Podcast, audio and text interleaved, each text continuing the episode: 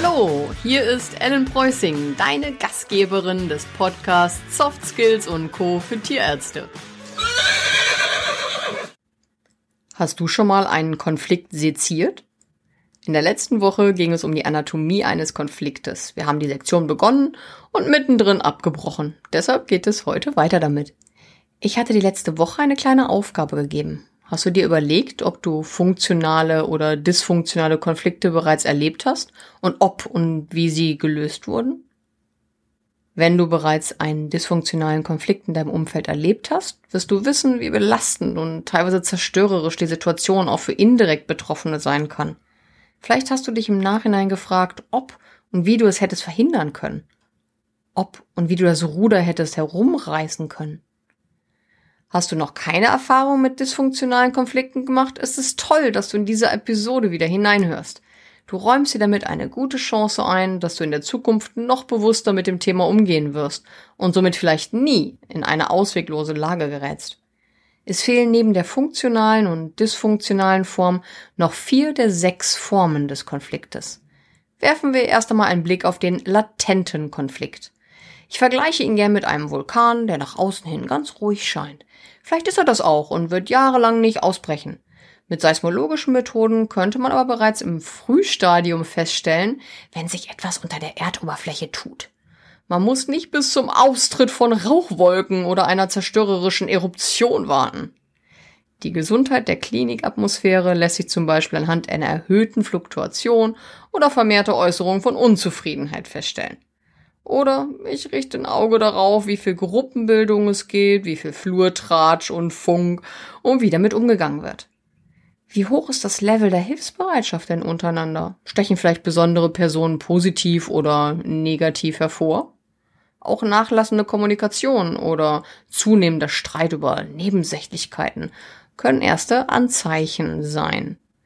Wird nicht reagiert bzw. agiert, kann sich der latente Konflikt manifestieren, womit wir bei der nächsten Konfliktform wären, der Manifesten. Es kommt also zur ersten großen Rauchwolke oder auch Eruption des Vulkans. Dies zeigt sich beispielsweise dadurch, dass dann zwei Parteien es nicht mehr in einem Raum aushalten können, immer wieder in lautstarke oder auch persönlich verletzende Diskussionen verfallen. Auch die komplette Ignoranz, ich habe das ja bereits als Schweigen beschrieben, kann eine Manifestierung sein. Je länger sich ein Konflikt manifestieren kann und in offener Konfrontation endet, desto schwieriger wird der Umgang miteinander und somit auch eine zufriedenstellende Lösung. Und das wollen wir ja eigentlich. Oft bleibt in dem Fall dann nur noch die Trennung der beiden Parteien. In der Klinik trifft man des Öfteren auf sachbasierte Konflikte, eine weitere Form. Zum Beispiel eifern zwei oder mehr Mitarbeiter im Konkurrenzkampf um eine Position oder bestimmte Weiterbildung, um Notdienste und so weiter um die Wette. Da in vielen Fällen diese Auseinandersetzungen zu sinnvollen Veränderungen und Verbesserungen führen, handelt es sich oft gleichzeitig auch um funktionale Konflikte. Idealerweise entsteht ein System, um Fairness auch in der Zukunft zu gewährleisten. Es geht also vorwärts. Bei Beziehungskonflikten, dem Gegenteil dieser Form, verhält es sich da schon ganz anders.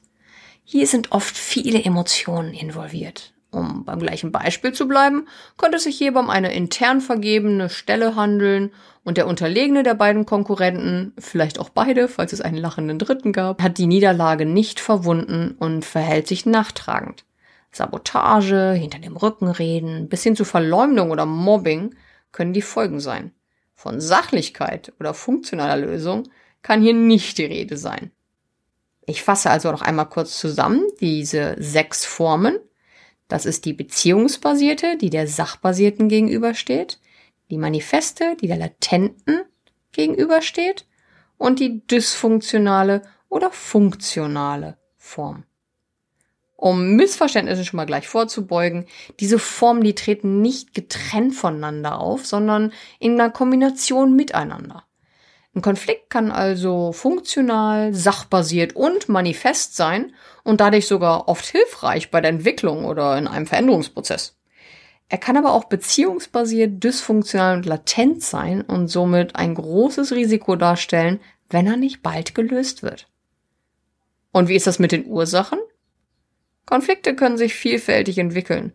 Es kann zum Beispiel an der Art und den äußeren Umständen liegen, an gegensätzlichen Persönlichkeiten, Bewertungen, Vorurteilen oder Missverständnissen. Es gibt auch Angaben bestimmter Rahmenbedingungen für einen Konflikt. Je häufiger bestimmte Anzeichen anzutreffen sind, desto wahrscheinlicher wird eine Auseinandersetzung sein. Um bessere Antennen zu entwickeln, einen Konflikt bereits in seiner ganz frühen Ausprägung, in der latenten Form also zu erkennen, ist es gut, typische Ursachen bereits auf dem Radar zu haben.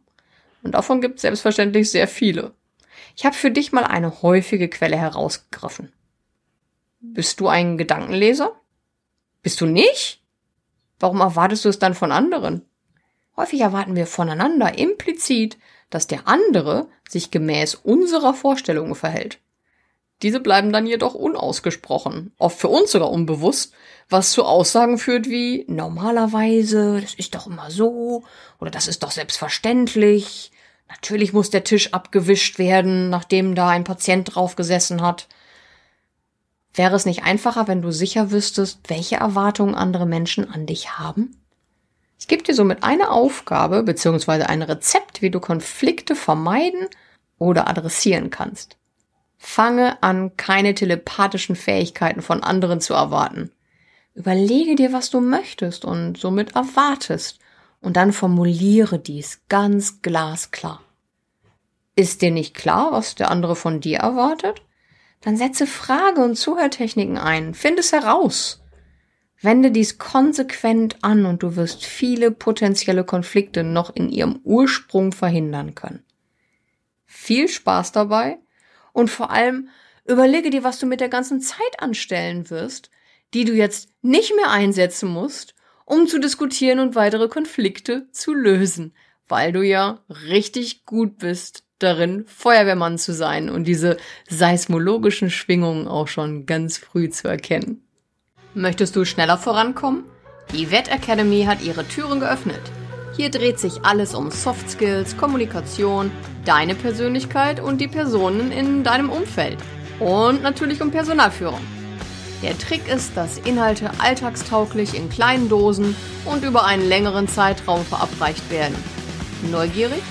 Schau auf der Webseite vorbei, teste drei Wochen gratis oder schreib dich einfach in den Newsletter ein und komm in den Genuss freier Webinare und Minikurse. Die Links findest du unter dem Podcast. Ich freue mich, dich auch nächste Woche wieder begrüßen zu dürfen. Tschüss!